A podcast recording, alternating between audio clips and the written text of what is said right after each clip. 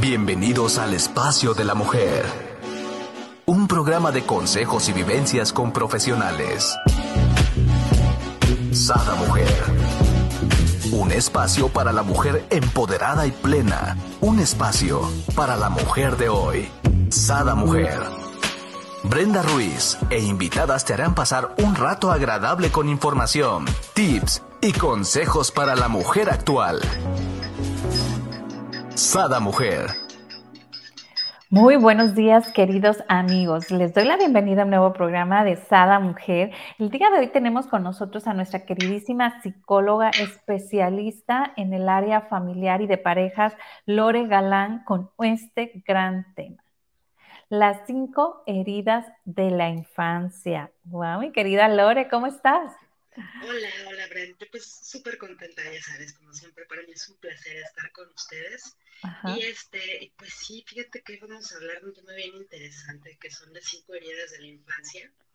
Em, son heridas que se nos generan, obviamente, como dice su nombre, en la infancia y tienen ciertas cosas que les generan, pero también sí tienen ciertas repercusiones cuando nosotros somos adultos. Entonces, pues, vamos a mm. platicar con ellas, de, bueno, no con ellas, de ellas. Eh, detalladamente les voy a platicar qué las genera, cómo afectan a nuestra vida adulta, pero sobre todo y muy, muy importante es, pues, ¿qué hago para sanarlo? ¿no? Porque tampoco claro. que, bueno, sí la tengo, pero, pues, ¿ahora qué hago? Pues hay que trabajarlas, porque ese es el chiste, ¿no? Creo que esas mujeres a lo que intentamos hacer, ¿no? Te, te decimos qué es, pero pues también cómo, cómo aliviarlo y cómo sanarlo. Oye, me encantó igual y, eso que dijiste con ellas, pues también yo creo que vamos a platicar con ellas, ¿no? Porque las que nos estarán escuchando y empiezan a, ciertas características, ¿no? Y, ah, sí, yo, ¿no? Y empiezas a platicar con ellas sin querer. Sí, fíjate que sí, platicas, es como un diálogo interno, ¿no? claro. ¿Cuál tengo yo, ¿no? ¿Cuál este o sea, hay, digo, hay profundidades y hay niveles en estas heridas, pero ¿sabes qué me atrevería a decir, Que creo que difícilmente alguien sale ileso en, las heridas de la infancia. O sea, no he conocido una persona que pueda decir, no, yo no tengo ninguna, ¿no? A mí me fue re bien. O sea, siempre... De hecho, este, hablando con alguna de nuestras eh, charlistas, me, me comentaba que todos, todos tenemos la herida del abandono al momento de nacer. al momento de nacer, esa se nos, se nos activa, ¿no? Obvio, eh, algunas a lo mejor quedan a, mayor, mayor eh, este, más fuertes, a otras. Ajá, otras a lo mejor no, pero todos vivimos al momento de nacer esa huella del abandono, ¿no? Como bien nos mencionas tú, nadie nos escapamos de tener mínimo alguna de estas. Exactamente. Y creo que es de las más comunes, la huella de, abandono. la herida de abandono. Porque, a ver, sí, como te, comentaba eh, la otra panelista, es que finalmente, sí, todos tenemos el trauma del nacimiento, abandonamos o somos despojados, por decirlo de alguna forma por decisión o por naturaleza, que eh, pues del útero, ¿no? del, vientre de la madre, y también va a depender mucho de esta atención que nos dieron nuestros padres, eh, cómo finalmente vamos a eh, gestionar este abandono. Exactamente, ahí estamos hablando como de la profundidad, ¿no? de a ver qué tanto mi madre fue una madre que resolvió mis necesidades afectivas, fisiológicas cuando yo era un bebecito, o más bien me dejaba mucho rato llorando en la cuna, este, me dejaba mucho rato con el, con el pañal este, mojado, con mucha hambre. Eso, son, eso exactamente va configurando nuestra huella, ¿ok? Entonces, eh, pues bueno, vamos, vamos entrando. Entonces, eh, exactamente, estas signos o síntomas que se van generando a partir de esta herida se van a manifestar de muchas formas, O sea, no nada más es, o sea, ahorita yo les voy a platicar cómo más específicamente se muestran según cada, cada herida, por decirlo de esta forma, ¿no? Pero, se, por ejemplo, se pueden manifestar con ansiedad, con depresión, fracaso en las relaciones interpersonales, tenemos pensamientos obsesivos, vulnerabilidades, eh, a veces estamos muy a la defensiva o muy a la ofensiva en las relaciones.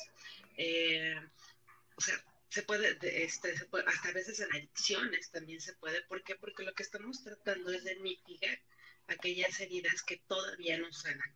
El tema en todo esto es enterarnos de cómo sanarlas, qué es lo que tenemos que hacer para sanar estas heridas de abandono y que no vayan generando todavía estos estragos en nuestras relaciones. El tema es que algunas veces cuando nos relacionamos interpersonalmente, lo que sucede es que, haz de cuenta que son nuestras heridas luchando por no ser atacadas o por no ser vulneradas otra vez, ¿no? Entonces las relaciones interpersonales se vuelven un relajo, ¿no? Y un show, ¿por qué? Pues porque todo el mundo estamos cuidándonos, ¿no? Entonces no se vuelven, no se pueden hacer relaciones auténticas. Entonces lo que sí es bien importante es trabajar estas huellas, o sea, no dejarlas por un lado. Y por otro lado también, el general es hablar y trabajar con nuestro niño interior y muchas veces lo tenemos súper abandonado, este niño interno. Wow, me imagino que aquí ha de haber diversas, ahora sí como tipo mancuernas, ¿no? O, por ejemplo, el que tenga la herida de abandono, pues va muy bien con, otra herida, ¿no? Que, ayuda a la de, a la de abandono y, y se van haciendo codependientes por estas mismas heridas, ¿no? Que van manipulando nuestra, nuestra forma de comportarnos con la demás gente, ¿no? De, relacionarnos, vaya. Nuestra forma de comportarnos, nuestra forma de percibir las relaciones, nuestra forma de, eh, de vivirlas también, ¿no? obviamente y de cómo las sentimos. Entonces, eh, sí, o sea, se va haciendo, como dices, una mancuerna, pero como para mal. Entonces, este, se van juntando, puedes, puedes tener a veces hasta las cinco heridas. Yo he tenido luego pacientes que las cinco heridas ahí están, ¿no?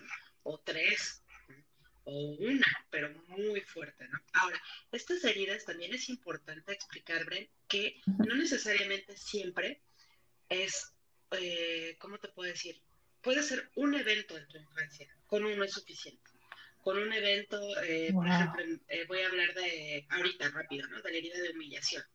Un evento que tú agarraste y que humillaste al niño, ¿no? Que como padre, no sé, se te hizo chistoso eh, humillarlo en frente de toda la gente, ¿no? Decirle, ay, pareces este, goofy cuando bailas, ¿no? No sé, algo así, una humillación, una ridiculización así, una ridiculización así en público.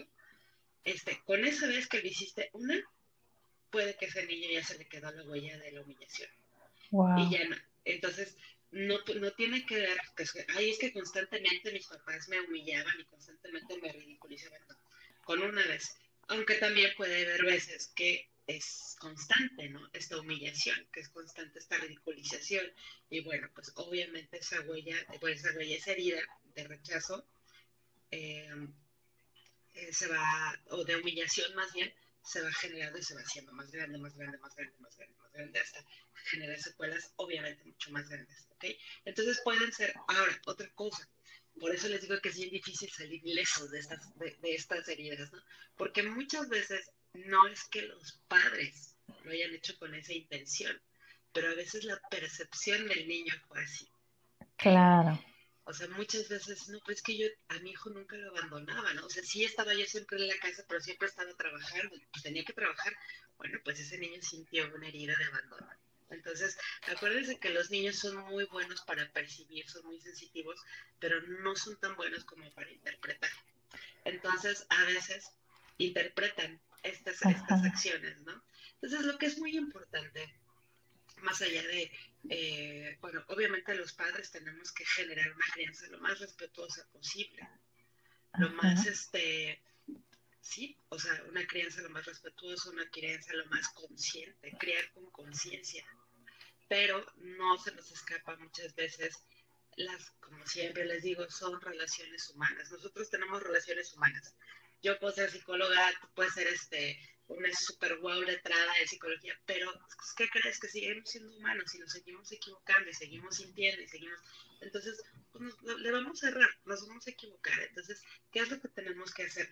Pues lo más importante en esto es tener conciencia. O sea, estar siempre muy conscientes de lo que pasa conmigo, lo que pasa en mi relación, lo que está pasando con el otro.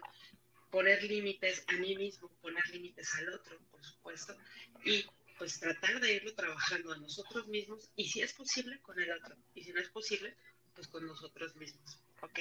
Entonces, bueno, pues vamos a entrar ya, ahora sí que, como decía mi abuela, a lo que nos truje chencha, al primero, ¿va?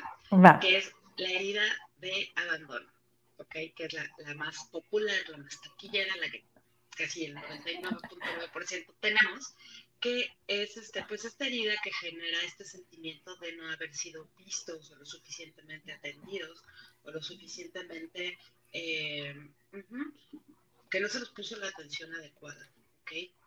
Muchas veces esto sucede o, lo que la genera es este sentimiento, bueno, estos padres que pasan, que no pasan mucho tiempo de calidad con nosotros, ¿okay? que sentimos que no hay eh, como esta sensación de ellos ahí están para mí, ¿no? Como buscando yo este, no sé, este escucha, esta comprensión o esta eh, llenar alguna necesidad, ya sea afectiva, física o lo que sea, y finalmente pues nuestros padres no están, no están atendiendo otras cosas, o están metidos en otros problemas, o están haciendo otro tipo, o sea, están metidos en otros temas. Entonces el niño va sintiendo esta desconfianza en el mundo, o se va haciendo como muy dependiente, ¿ok? Lo que genera esta herida de abandono es como mucho miedo a la soledad, porque este niño se va aprendiendo a sentir solo. ¿Se escucha bien, Bren? Sí. Sí, ok. Eh, como, como este miedo a, eh, bueno, les digo, se, va generando mucho este miedo a la soledad, se va a generar, o sea, lo peor que, la peor sensación que puede tener es el, el, miedo que lo dejen, ¿no? Sus amistades, sus padres, su pareja, como una, como una ansiedad de estar apegado. Entonces, esto va generando una dependencia emocional. Y eh, o una de dos, o toleran cosas que pues no deben tolerar por no ser abandonados. este, o sea, aguanta uno hasta lo que no debe. porque, este, o sea, humillaciones, groserías, porque pues es que no, pero es que no me dejes, es que yo te quiero, es que yo, no, que tampoco está bien. O sea, obviamente tenemos que desarrollar niveles de tolerancia aptos y adecuados en una relación, pero pues también hay límites pero también otra es que genera como un mecanismo de defensa, que son personas que abandonan las relaciones como un mecanismo de protección. ¿Ok? Entonces, pues antes de que tú me dejas, pues uy, ¿no? Entonces, patitas para que las quiero, ¿no? Vamos, Y se van. Entonces, y obviamente, pues esto va generando que no puedan establecer vínculos. Eh, ¿Cómo lo vamos a sanar? Pues tenemos que trabajar eh, pues exactamente eso, ¿no? El miedo a la, a la soledad.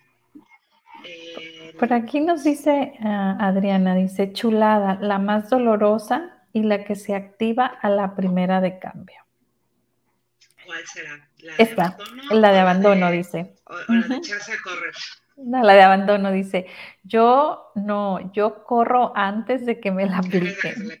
Ajá, esta es la buena. Mm, no, no, yo estoy viendo que, no sé, ya no hay el mismo interés, que ya no este, qué sé yo, ¿no? O, entonces, o, o, a lo mejor, como dicen, ¿no? me, estoy este, enamorando, entonces, antes de que me lastiman, yo mejor me voy. Me voy. Entonces, Exacto. sí.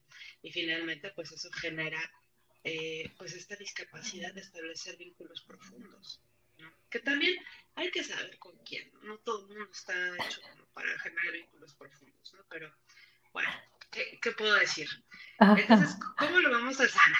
Lo sanamos trabajando con el miedo a la soledad, con aprender a pasar tiempo de calidad con nosotros mismos, a gestionar mis miedos, a gestionar este miedo a ser rechazado, porque algo que sí hay que estar bien conscientes, es que no importa qué tan guapos, encantadores, inteligentes, lo que tú quieras, un hecho de virtudes seamos, todos estamos expensos de ser rechazados.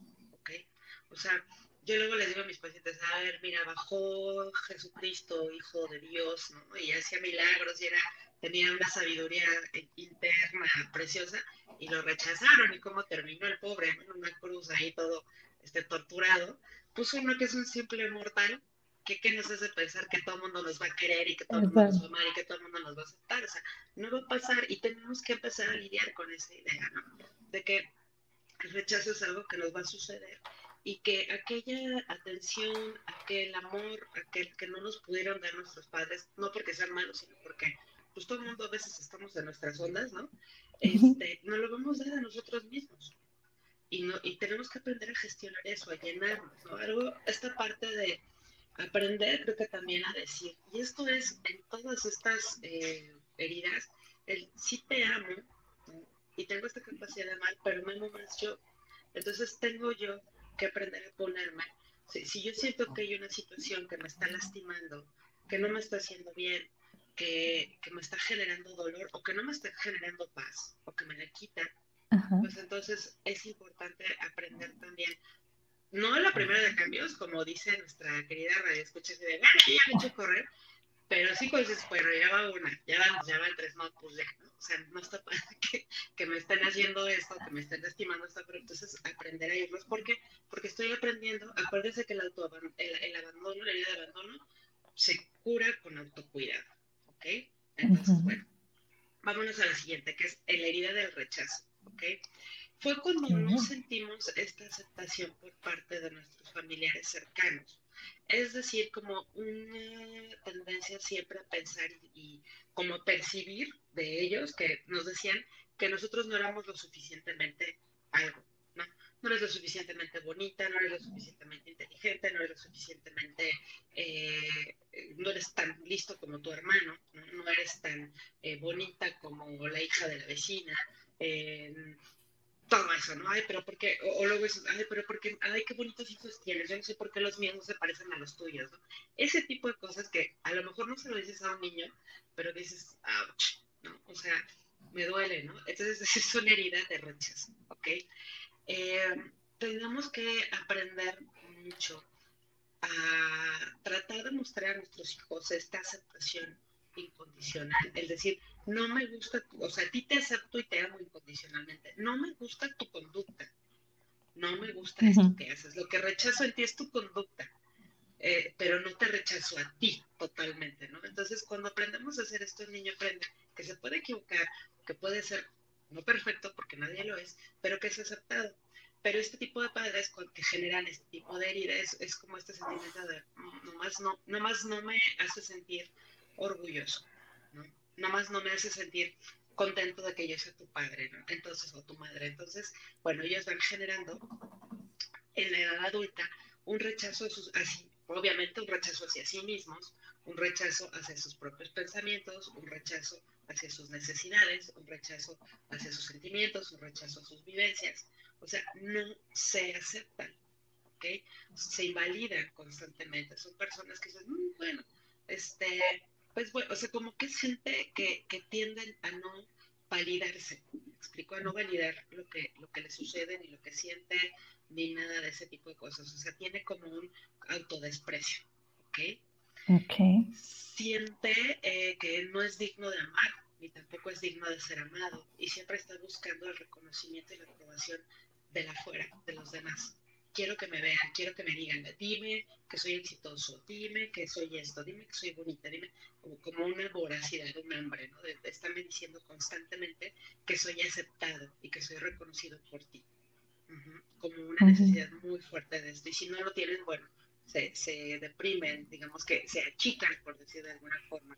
Entonces, eh, ¿cómo se sana esta herida? Lo que tenemos que hacer es buscar valorarnos y reconocernos identificar a este juez interno que constantemente nos está rechazando, que constantemente nos está diciendo, no es que tú estás mal, no es que tú lo que tú eh, dices no vale, ay, no, eso que sientes que, ¿no? ¿Por qué te enojas y nada más te, no sé, te hicieron cualquier cosa, ¿no? Entonces es, es identificarlo, es decir, ok, es esta voz, ¿no? Yo le digo a la loca de la casa, ¿no? Es esta voz que me está molestando, ¿no? Que me está diciendo y dice, pero no es que sea verdad, lo que pasa es que es mi herida de rechazo hablando, pero no quiere decir que no sea válido lo que yo esté creyendo, pensando. Y tengo que aprender entonces a decir, no, pero sí es válido. Oye, hoy estoy muy triste porque me pasó esto. No, es que yo no me debería de sentirme triste porque tengo, como prueba pasa la gente, ¿no? Que dice, no, es que ¿por qué te sientes triste si tienes todo? Tienes una casa, tienes un techo, tienes hijos. ¿Por qué estás triste? Pues porque estoy triste, hoy estoy triste, ¿no? Hoy, hoy me pasó algo con mi pareja, hoy, qué sé yo, ¿no? y estoy triste. Y creo que tenemos el derecho de validar esas emociones, de darnos el permiso de sentirlas, de decir, ok, bueno, voy a estar triste, hoy un día, entonces va a pasar, pero hoy valido mis emociones. Aquí me gustaría comentar algo que nos dice Adriana. Dice, es verdad, cuando volví a valorar lo que soy, la persona más importante, en, que soy la persona más importante en mi vida, el dolor de lo que hacen los demás pasó a segundo término. Y puedo pensar primero en mí, pero esto ya sé adulta de niña. Pero esto ya sé de adulta. De niña no, no había opción más que aguantar vara. Mm. Es que... Mm, pues es que de niñas no nos enseñan. Exactamente. Fíjate que cómo sería importante tener esta inteligencia emocional. Fíjate que ya de adultos, ya que lo sabemos, aún nos cuesta trabajo. ¿no? ya lo sé, ¿no? Soy, eh, soy adulto, soy psicólogo, soy no sé qué, y nos cuesta, nos cuesta, nos cuesta mucho. Imagínate un niño que no sabe absolutamente nada, que lo único que hace es sentir, percibir, eh, y a veces somos, como niños, somos muy vulnerables, dependemos solamente de esos adultos. Entonces, como dicen, pues, pues, aguantar vara, o sea, pues, aguanto, pero el tema ya es cuando nos volvemos adultos, Bren, trabajar con eso.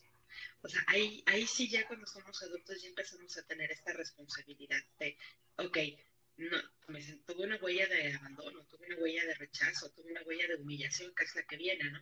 Pero yo la, tengo que sanar, porque tampoco es de que, ay, pues es que mis papás, y pues ya, o sea, y aunque se nos vaya toda la vida trabajando, siempre es, trabájalo, trabájalo, trabájalo, trabájalo. Me dice, ¿cuánto llevas en terapia? Pues como 20 años, y me faltan 40. O sea, el resto de mi vida. Y, el resto de mi vida, no, así va a ser. Este, porque todavía obviamente no consigues esa uh. paz, ese bienestar, esos vínculos que quieres. Mira, lo que nos comparte Adriana, para todas las personas que nos están viendo y dicen, ay, no, es que yo ya estoy vieja para mi edad, ¿no? Mm. Dice, mi sanación comenzó a los 46 años, más vale tarde que nunca, por eso aquí estamos. Claro, o sea, no hay edad límite para empezar a hacer esta introspección y esta sanación, ¿no? La mía yo creo que inició a los 33 años, que yo le decía la edad de Jesucristo, donde empecé a tomar acción, ¿no? O sea, antes, obvio que empiezas a despertar y empiezas a, darte cuenta, pero es esta lucha, ¿no? De tus creencias limitantes, del debe ser, con lo que estás viendo que tienes que cambiar, ¿no? Entonces, para tomar acción todavía te tardas un buen, ¿no? En lo que primero tomas conciencia, que ya es un gran paso, ¿no? Es decir, ¿sabes qué? Mm, no, tengo que trabajar todavía esto, estas heridas de estas heridas de la infancia, todos los temas que, si quieren todo el temario, ¿no? tengo que trabajar todo, ¿no? sí, a veces hay que trabajar todo, y este, pero nunca es tarde. Bueno, ya, yo creo que como dicen, ya cuando estás en el lecho de muerte, ¿no? Que chale, o sea, creo que debía haber trabajado más esto. Creo que me perdí de esta situación, me perdí de, de, esta, de, haber vivido esta experiencia por no sanar esto. Pues sí. Entonces, eso ahí es cuando yo creo que, que viene este, ya es tarde. Pero mientras haya vida, mientras haya salud, pues no es okay. Pues hay que luchar por una mejor existencia, por mejores relaciones, por sanarnos. Y creo que es bien válido. Vamos por la tercera huella, porque si no se nos va la hora que sería la huella de humillación, ¿ok? Este es diferente del rechazo. Fíjate que la huella de humillación es como este sentimiento de una crítica y una ridiculización constante de este niño, ¿no? Eh, que siempre sentía como, em, tú cállate, tú ni sabes, eh, tú este, tú, tú de esos temas ni, ni, te debes de meter, ¿no? Eh, mira nada más qué ridículo te ves con esa ropa, ¿no? Mira nada más qué mal eh, hablas, ¿no? Nada más haces el ridículo, nada más me pones el ridículo, puras vergüenzas contigo, o sea, este tema de siempre estar siendo humillado, humillado, humillado, humillado, y todo lo que hago es, eh, me genera humillación, ¿no? Obviamente eso va generando un sentimiento de enojo, así como de, todo lo que hago está mal, pero también un sentimiento de que eh, eh, no igual, ¿no? Como en el, rechazo. Son un poco parecidas, pero no son iguales. Este, porque es este sentimiento de todo lo que hago siempre me hace terminar siendo humillado frente a mis padres o frente a mis familiares. ¿Ok? Y entonces se aíslan, mejor ya no quieren hacer nada, mejor no quieren probar nada. ¿Por qué? Pues porque terminan siendo eh, bastante humillados. ¿Ok? Entonces, eh, esta lo que genera es que vas a depender de lo que piensan siempre los demás de ti. Siempre es gente que dice, es que, ¿qué va a pensar la gente? Es que, ¿qué van a decir? Es que, eh, ¿qué van a decir si digo que mi pareja me maltrata? ¿no? Es que, ¿qué van a decir si, este, si mi hijo eh, si saben que mi hijo, qué sé yo, ¿no? Eh, no quiso estudiar la prepa, ¿no? O sea, y están, ay, no, qué miedo, qué miedo. Entonces les da mucho miedo. Eh, se ridiculizan en sí mismos también. Tienden mucho a decir, ay, no, es que es ridículo esto. Es ridículo esto que pienso. Es miren nomás qué ridículo me. ¿no? Como que es gente que siempre, es más, hasta tienden como a estar encorvados, como, como que se achican, ¿no? Como que, ay, no, como que, y se olvidan de sus propias necesidades, ¿ok? O sea, de, lo que ellos necesitan no importa, es lo que necesitan los demás, porque como les importa más lo que digan los demás, lo que quieren los demás, los que esperen los demás de ellos, pues entonces pasan por encima de ellos mismos para darle gusto a los demás, para no ser más humillados, ¿no? Para que no les digan, ay, pues tú no sirves para nada, ¿no? Ni para eso sirves. Y se ridiculizan, se minimizan, no se, se olvidan de sus necesidades y, pues bueno, ¿cómo vamos a sanar esto? Pues lo vamos a sanar, bueno, perdonando a las personas que nos humillaron, en esta infancia. O sea, decir, bueno, pues te perdono porque creo que a lo mejor ni siquiera tenías idea de lo que estabas haciendo conmigo, eh, porque a lo mejor también te traías unas heridas marca Jumbo, ¿no? Que tampoco podías sanar, y hacer las paces con este pasado humillante, ¿ok? Decir, ok, pues fue lo que me tocó, pero como les digo, hoy soy un adulto y hoy me hago cargo, me hago cargo de este niño interno, me hago cargo de sanarme y puedo continuar adelante en este camino, ¿ok? Ah, comentario Sí, aquí eh, en lo que, bueno, yo he estado estudiando, en esta herida tiendes como la polaridad, ¿no? De volverte como muy egoísta o volverte, como dices tú, ¿no? La parte de, de todos. Achicado. Ajá, achicado. Todo lo demás es más importante que yo, ¿no? Entonces. O te vuelves tirano o son tirano que no le importan las necesidades de los demás. O sea, que me vale, o sea, a mí es lo que yo quiero, lo que yo necesito, como yo me siento, me vuelvo egoísta, ¿no? O sea, si tú necesitas, eh, si te veo llorando y necesitas un apapacho, pero yo estoy enojado, no me importa. O sea, no, porque tus eh, ya vas a chillar, ¿no? O sea, te vuelves tú tirano, ¿no? Te vuelves tú así, en vez de, ay, perdón. De lo que te hicieron, como que venganza, ¿no? Lo repites, ¿no? Para que, o sea, ¿no? O exactamente, o te vuelves así de, no, no, no, no, este, está bien, ¿no? Me, me diste una cachetada, pero eh, no importa porque tú estabas enojado, entonces yo te apapacho. O sea, sí, exactamente, como estas dos polaridades, en la polaridad de me vuelvo un tirano, me vuelvo egoísta, o me vuelvo completamente, yo le digo achicado, ¿no? Como que te achicas, bueno, vamos a decir, te anulas, te anulas y este, no, pues yo no importa, importa el otro. Entonces son dos polos pues exageradamente dañinos para nosotros mismos y también para el otro, ¿no? Porque tampoco el otro le estás aprendiendo, bueno, primero puedes volverte una persona que no le da lo que necesita, que dice, oye, es que me siento mal, me está doliendo lo que me estás haciendo y te valen cacahuate porque estoy enojado, ¿no? O la otra parte, ¿no? O oye, este, yo también tengo necesidades, me está doliendo esto que estás haciendo, pero las paso por alto porque, bueno, tú eres más importante. que yo. Todo es más importante que yo. Exacto. Entonces, aquí el justo medio. Y aquí dice mi querida Adri, otra en la colección. A ver, ¿cuántas de, al rato que nos diga Adriana, de, de cinco, cuántas, ¿no? Para decir tres de cinco, una de cinco, ¿no? A ver, pues ya lleva dos. Que nos chisme, porque ya lleva dos. Entonces, bueno, vamos a la herida de traición, Bren. La herida de traición. Esa se debe a padres que tuvimos que no eran congruentes, que no cumplían su palabra, que no cumplían lo que prometían.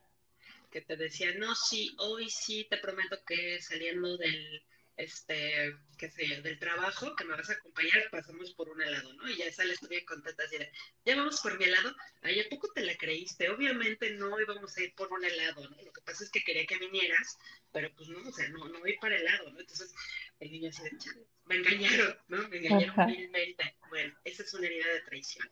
O, o, estos padres que prometen cosas y te voy a llevar a la playa. Si, si sabemos que no vamos a cumplir la promesa, mejor no prometamos, ¿no? Mejor no digas, ay, sí te voy a, no, no hay para ir, a la playa. Mejor no te digo, pero sí es esta parte de que los padres tenemos que aprender a ser muy congruentes. Fíjate que luego me preguntan muchos papás, ¿no? ¿Qué hago? ¿no? Hay una situación incómoda que no sé cómo manejar con mi hijo o mi hija y cómo le hago. Y ese digo, sé auténtico, di la verdad. ¿no? O sea, a veces cuesta mucho trabajo, a veces hay que pena, hay a veces es que, pues, ¿cómo le voy a decir a mi hijo que, hay problemas económicos? ¿Cómo le voy a decir a mi hijo que tengo una pareja? ¿Cómo le... Pero creo que a veces es mucho mejor eh, esta autenticidad, esta honestidad de decir, ¿sabes qué? Esto es lo que está pasando, tengo que ser real, honesto, verdadero. Uy, y hay una criatura. Se escucha el bebé. Sí. ay, sí. Está aquí suspirando, está llorando, está dormido, pero está. Ah, mira, se va a hacer súper sabio todo, lo que está, la información que está percibiendo.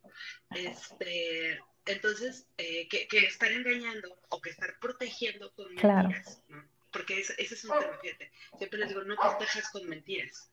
Porque esas mentiras, esa es una protección muy endeble que al final se va a caer. Y finalmente te va a decir, oye, me traicionaste porque yo estoy creyendo en lo que me estás diciendo y a la mera hora no es verdad. Entonces, hay que, eh, esta, esta herida de traición, bueno, ese tipo de, eso es lo que genera esta herida. Entonces, ¿qué generan los adultos? Pues se aíslan, son súper desconfiados. No, o sea, todo es decir, no, no, confío en ti, no, me estás diciendo mentiras, no, se me hace que como que tú me estás engañando, ¿no?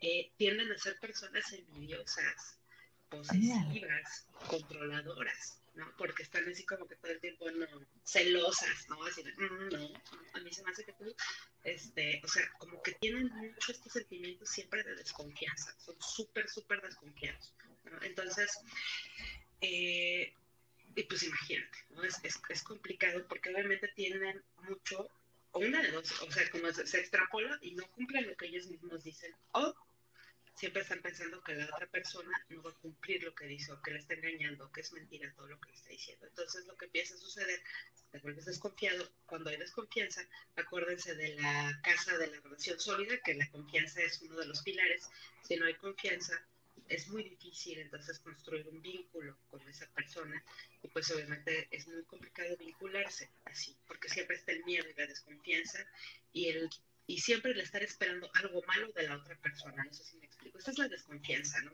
siempre estoy esperando algo malo de ti. O sea, por ejemplo, aquí no sé si cae bien en esta herida, nos dice mi querida Adri, dice también una atracción es cuando te demuestran que prefieren a otras personas que a ti mi papá se fue en mi fiesta de mi primera comunión y nos dejó en celebración a, ellos solos, ¿no? Y en otra fiesta familiar después mandó por nosotros y desde esa vez jamás me gustó organizar fiestas para celebrar mis cosas. Querida viene siendo, viene siendo la de traición. Es la de traición. Pero aquí dice, che viejo, ya estoy, ya estoy este, trabajando en ello, sanando, ¿no? Puede ser de traición, también puede ser de rechazo, ¿no? Prefiero estar en otro lado que estar contigo. Y, este, y, a, lo mejor un poco de injusticia, ¿eh? Ahorita ella es la última, es, la última la de injusticia. No, pues cinco de cinco, mi querida Adri. Sí. El premio mayor. Le tenemos a todas. Entonces, ya sabe, ya sabe que tiene que trabajar en muchas cosas. Entonces, a ver, esta herida de traición, ¿Cómo la vamos a sanar? Pues tenemos que trabajar con la paciencia, con la tolerancia, pero sobre todo con la confianza. O sea, el, aprender a soltar este control, falsa idea de control, porque la verdad es que bien poco podemos controlar a los demás. Yo creo que, de hecho, no podemos controlar a los demás. No podemos controlarnos a nosotros mismos, mi querida Lore. ¿Cómo quieres que, controlemos a alguien más? Es que fíjate que esa es la idea, aprender a controlarnos nosotros mismos. O sea, aprender a tener este autocontrol como para decir, ok, yo no puedo controlar lo que tú estás haciendo, pero sí puedo controlar lo que a mí me está pasando con esto. lo que yo estoy sintiendo, estoy pensando, ¿no? O sea, de, yo tomo decisiones. Viene esta templanza, ¿no? Así es, o sea, a lo mejor yo no puedo controlar eh, la fidelidad de mi pareja. A lo mejor yo no puedo controlar eh, sus reacciones, pero lo que sí puedo controlar es mi actitud y mi reacción frente a eso. A lo mejor tú puedes decir, bueno, pues no es mi responsabilidad, tu fidelidad es tuya, ¿no? O a ver, estás reaccionando de esta forma que me lastima. lo hablamos, dialogamos, decimos, ¿sabes qué? Este, no, o sea, no hay cambio, parece que como que no, no, no entra, no entiende que esto lastima. Entonces, ¿qué quiero hacer frente a eso? O sea, no te voy a controlar, no me voy a poner a, a llorarte, a, a, echar, pues es decir, ok, pues me alejo de la fuente de dolor, ¿no? Aunque a veces duele. Pero creo que eh, este tema del autocontrol, el de gestionarme, eh, tiene mucho que ver con este tema de decir, bueno, pues no quiero eh, que pasemos por estas situaciones, ¿no? Entonces, bueno, es este tema del control, o sea, el, soltar el control de, pues voy a controlar yo, pero no puedo controlar lo que está pasando con el otro. Y tampoco es mi responsabilidad. El soltar este tema de, de, siempre estoy esperando algo malo de ti, pues esa es tu responsabilidad. O sea, yo quisiera que tú y yo eh, fluyéramos, etc., pero si no encuentro esta parte eh, sana, esta parte que me satisfaga en la, relación, pues entonces, eh, en vez de sentirme así profundamente traicionado y tal, pues es decir, ok, pues esto no me ofrece lo que yo quiero, lo que yo necesito, y pues es mejor irnos, ¿no? Porque también en esta herida de traición, Brent, tenemos que aprender mucho a trabajar con la tolerancia y con la confianza y la paciencia. Y la paciencia, ¿no? Tolerancia, confianza y paciencia. Si yo no puedo tolerar, si yo no tengo esta paciencia, si no tengo esta confianza, pues entonces finalmente va a ser, como les digo, estas heridas lo que, lo que más generan son una dificultad en las vinculaciones con todo tipo, les digo, de pareja, de amigos, de padres, hijos, este, hasta de trabajo, ¿no? O sea, de todo tipo de, vinculaciones. Y por último, pues bueno, nos vamos al de injusticia, ¿ok? Esta es la última herida. Eh, esta herida la generan lo que son padres fríos, muy rígidos, muy autoritarios, poco respetuosos del proceso del proceso, de los tiempos, de las necesidades de los hijos, ¿no? Es decir, pues no me importa, ¿no? Fíjate que este, hay un, me acuerdo mucho una, un ejemplo, ¿no? De, de una, una, niña que, una señorita ya adulta que decía, es que yo quería ir con mis amigos a la fiesta de cumpleaños de Juanita, ¿no? Y mi papá ya me había dicho que sí, pero ese día a esa mera hora se le ocurrió ir a ver a mi abuela y este me dijo, no, ya no, este, no, no vas a ir, me vas a acompañar porque eres mi hija y vamos a ir con tu abuela, ¿no? Entonces ella así de, es que yo me he quedado con mis amigos, no me importa, vamos y porque eres mi hija y es tu obligación andar con tu padre, Entonces, ese es un sentimiento muy, muy fuerte de injusticia, que es que no es justo, ¿no? O sea, es mi tiempo, yo ya había quedado, este, pero es como este, estos padres autoritarios de no me interesan tus necesidades, este, tú eres mi hija, tienes que ir conmigo, no respetuoso de su, de su proceso, de su tiempo, de, sus, de los compromisos de la hija, ¿no? Que a lo mejor dices, ay, pero es una amiga, pues sí, pero también es un compromiso. Entonces, finalmente cuando, cuando pasa esto, pues que se siente, dices, pues es que no es justo. Hay, hay un sentimiento como muy, muy fuerte de exactamente de injusticia. Es que no es justo que me trate así, no es justo que me hagan esto. Entonces, yo, eh, yo aquí me gustaría comentar que, que, las que estamos en la edad de los 40, eh, subiditos los 30, iniciando los 50, pues todos debemos de tener esta, esta herida, ¿no? De injusticia, porque en aquellos tiempos nos educaban a que somos niños y nosotros uh, no opinamos, somos niños y nosotros eh, tenemos que saludar, aunque no quisiéramos saludar a la tía Juanita porque no me gusta cómo huele o whatever, eh, o sea, no importaba, tú la tenías que saludar de beso y abrazarla. Entonces, eran eh, lo que tienes que hacer, como te tienes que comportar porque eres hijo de, ¿no? Y, entonces, pues, y lo que yo quería, ¿qué? ¿No? O lo que yo sentía, ¿qué? ¿No? Esta parte, eh, yo creo que la, nuestras generaciones, pues, sufrimos mucho esta herida, ¿no?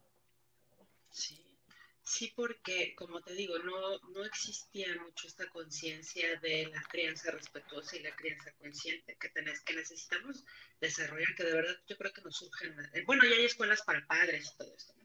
Gracias a Dios, Pero, este, pero sí, exactamente, ¿no? Era como, pues es que tus necesidades no importan, ¿no? O sea, lo que tú quieras, lo que tú necesitas, ¿cuántas veces yo me acuerdo, no sé si te hacían lo mismo a ti, pero era de, pues acuesta el niño en una sillita, porque la, fiesta está, la fiesta está re buena, el niño ya tiene sueño, el niño, pero pues, o sea, eh, pues ahí acuéstalo, ¿no? Y ahí estaba la música, la gente tomando que dices, oye, es que no es, no es un espacio, ¿no? Para un niño. Exacto, ese niño necesita descansar, ese niño necesita eh, un ambiente propicio para dormir y claro. ¿no? Aquí, aquí apuéstalo, ¿no? O sea, dices, bueno, hay que, eh, ahorita, bueno, yo creo que, bueno, a mí lo que ya ahora estilo más es como mejor decirle a mi mamá, ¿no? Oye, este, pues voy a salir a una fiesta, pues te, dejo a los chicos, ¿no? Que, que, que se la pasen bien con los hombres, que duermen bien rico, a gusto, y yo también estoy a gusto en la fiesta, por ejemplo, ¿no? O sea, que dices, bueno, es que es justo para mí y es justo para ellos un espacio y también un espacio para uno y un espacio para ellos. Pero en ese tiempo, sí, yo me acuerdo que pues esa generación de, pues, son niños, fíjate cómo, ahí son niños, ¿no? Ahí no entienden, ahí ni cuenta se dan, ¿no? Entonces... Por lo menos este en, en, en, mi casa así fuimos educados, ¿no? Y yo, bueno, pues como ya les he comentado, ¿no? Me divorcié cuando mi hija tenía tres años y mi hijo seis. Entonces, para mí era muy importante saber qué ellos querían, ¿no? Entonces, yo se puede decir a lo mejor que fui la primera en mi generación que eduqué diferente, es lo que ellos quieren y pueden opinar. Mira, hasta Gabriel ya dijo, ah, yo quiero ser así. Aquí anda. Sí, o sea, yo, de que ellos pudieran opinar, ¿no? De que ellos pudieran decir qué quieren y qué no quieren eh, y, se sintieran libres de, de, si estamos con tías y él quiere dar su punto de opinión, que lo dé. No necesariamente quiere decir que esté bien o esté mal, simplemente está dando su punto de opinión, ¿no? Y, yo en, varias ocasiones les decía a mis tías, porque mi hijo tenía nueve años y se sentaba y platicaba con los adultos de 30, ¿no? 40, y yo les decía, disculpen, es que así lo eduqué yo. O sea, porque fue como, de repente se quedaban así y, como que lo querían retar y yo, a ver, permítanme, es que él, él es un ser bueno, él puede opinar, ¿no? Y, a él que le gustaba más se opinaba, la niña como que era, ella jugaba, ¿no? El otro sí se sentaba y platicaba, ¿no? Con los adultos. Ajá. Okay. Eh, la niña si estábamos en un restaurante, ella se distraía con cualquier cosa, pero el niño sí estaba atento a las conversaciones y sí daba sus puntos de opinión, ¿no? Entonces imagínate un chiquillo de nueve años con señoras de 40, ¿no? Y 30 opinando, pues sí, era como ¿qué, onda? O sea, ¿tú por qué opinas? No, no, no estamos hablando contigo, ¿no? Entonces, este, sí, hasta que una tía algo le dijo y le dijo, pues si ni sabes eh, limpiar, algo no sé, entonces él, le dijo, sí, le dijo, yo sé lavar ropa, yo le ayudo a mi mamá a meter la lavadora. Entonces le digo, sí, él sabe lavar ropa. Y mi tía tenía un hijo, no recuerdo si de 23 en ese entonces, ¿no? Le dice, ¿cómo? Si mi hijo no sabe lavar ropa, no sabe meter una lavadora pues yo sí, tía, le dice, ¿no? Entonces, digo, le hacía de todo. Podía opinar, pero también, ¿no?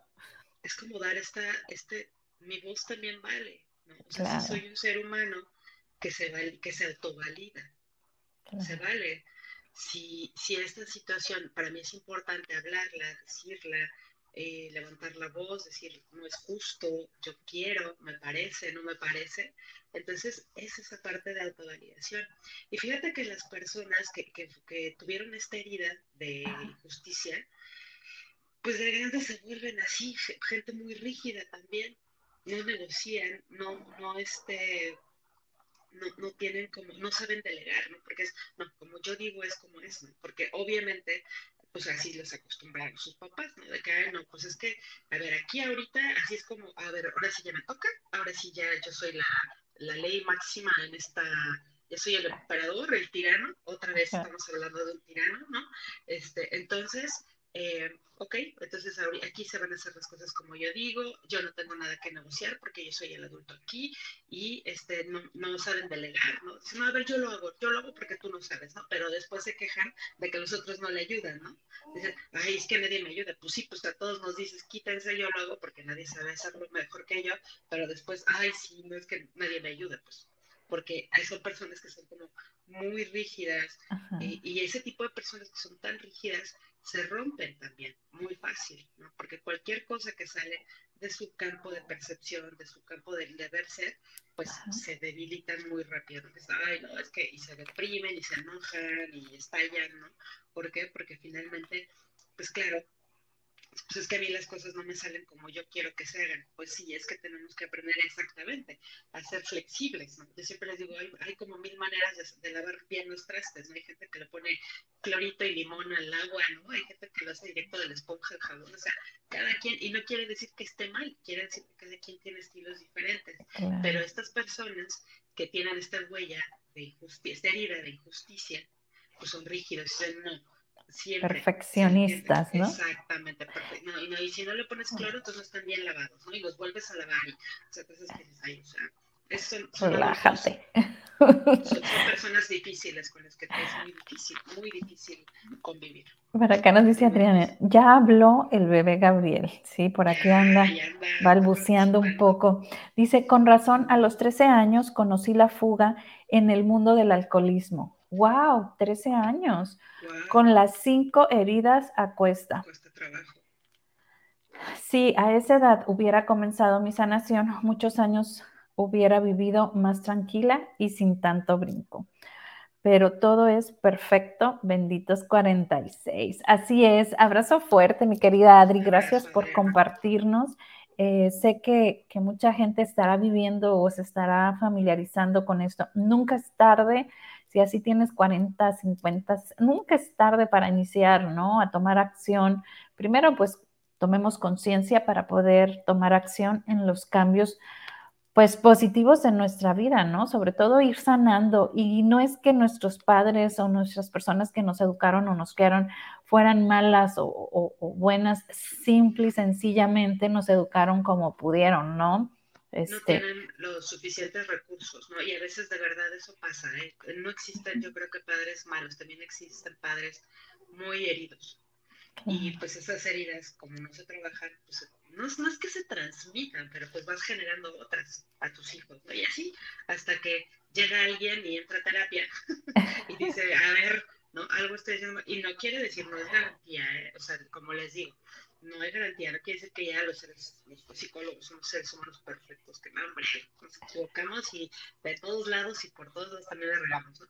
Pero estás más consciente. Entonces yo creo que esta conciencia lo que nos permite es esto, darnos cuenta, ¿no? Yo creo que ya cuando te empiezas a dar cuenta es, a ver, a ver, aguas, aguas porque me estoy dando cuenta que está pasando esto, que está pasando lo otro, que estoy viviéndolo así, que estoy repitiendo esto, que me están haciendo esto, que entonces cuidado, ¿no? Entonces, esa es la parte que es bien importante. Entonces, Adri, pues muy bien, a los 46 no importa, pero y también sabes que creo, Bren, que es que el tiempo perfecto es ahora.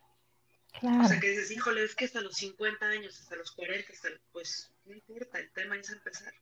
¿no? ¿Y, ¿Y por qué no fue antes? ¿Por qué no fue a los 13? Porque no era tu momento, porque ahorita es tu momento. Entonces ahí es donde esta parte súper, súper importante. ¿vale? Entonces, pues bueno, eh, en los, ¿cómo, sanamos a los adultos rígidos? Pues obviamente que se cultivando la flexibilidad y la tolerancia, el aprendiendo, el decir, a ver, no, no siempre tengo que estar bien, no siempre tengo la razón. Hay otras formas, hay otros modos, hay otros estilos y puedo aprender de los demás. O sea, no es que solamente yo enseño y solamente los demás aprenden de mí, sino también yo también aprendo de los demás y yo también soy capaz de ir madurando y de ir aprendiendo formas nuevas de ser justo y de, validar, y de validar precisamente ¿no? al otro, de ser flexible con el otro. Exacto.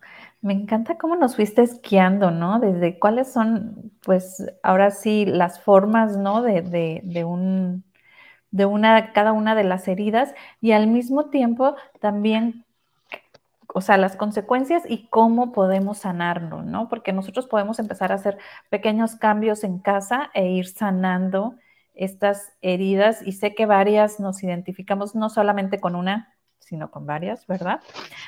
Este, pero digo, aquí me gustaría, y no sé si es por el momento que yo estoy viviendo o, o no lo sé, pero que si tú estás embarazada o tienes un bebé recién nacido o tienes niños chiquitos empieces a hacer este cambio, ¿no? Por ejemplo, muchos me dicen, ah, es que es bueno que llore.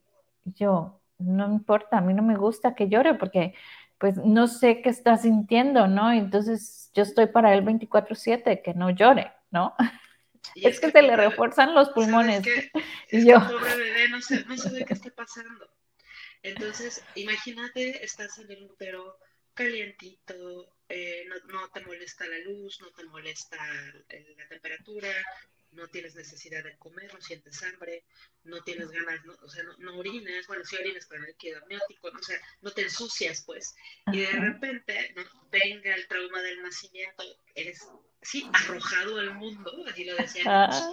eh, eres arrojado al mundo, y de repente, o sea, dices, ¿qué onda?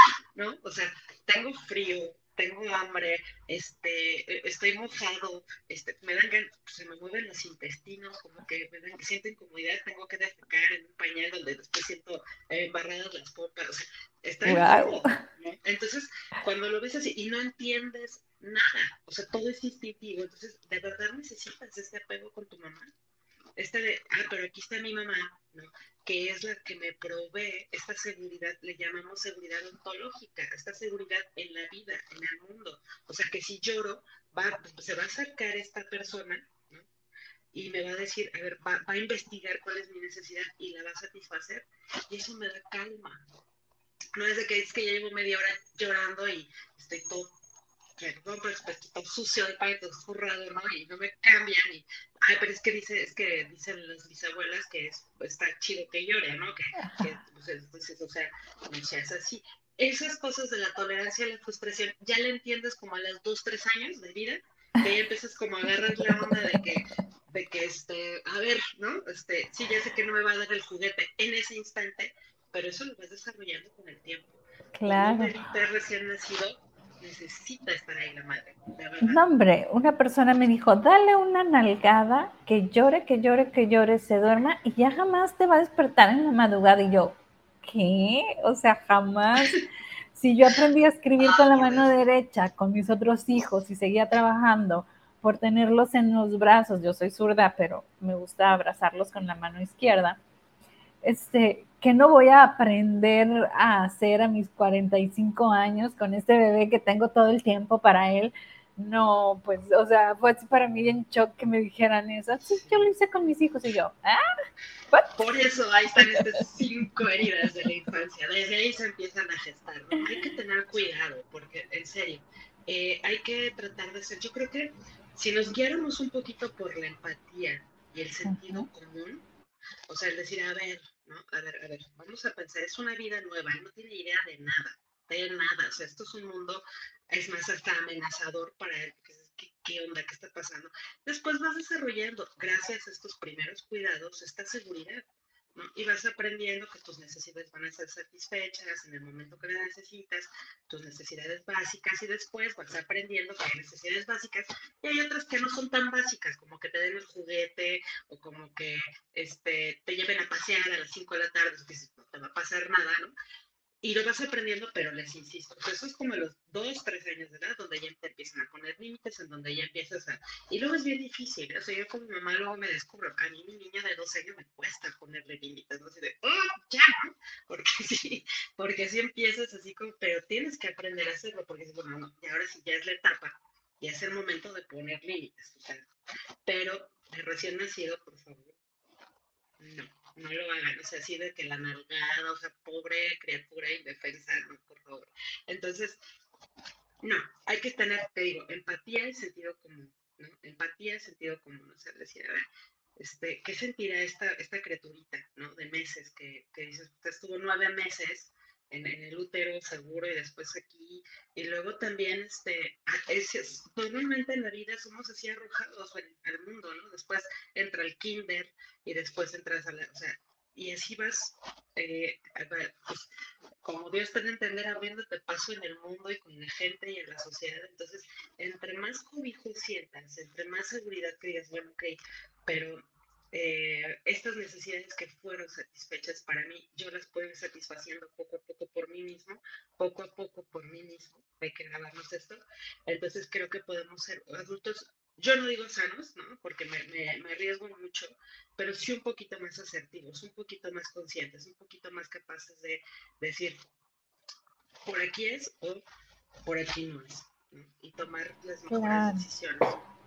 Y, bueno, yo soy de las locas que creo que desde bebés te entienden, ¿no? Entonces yo platico mucho con él y por ejemplo, al inicio, cuando lo cambiaba, obvio, cuando le metes por la cabeza es como que se desesperaba. Entonces yo le iba explicando, mira, es que dame tiempo, lo tengo que pasar porque te estoy vistiendo, no sé qué. Ahora ya nada más se queda quietecito y le digo, ya ves, me entendió, ¿no?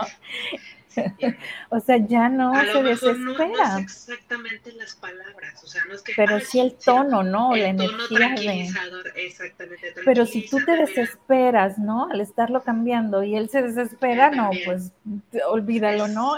Lo vas a transferir. Y como dice Adri, dice, los límites se ponen con energía firme, no con gritos ni con golpes.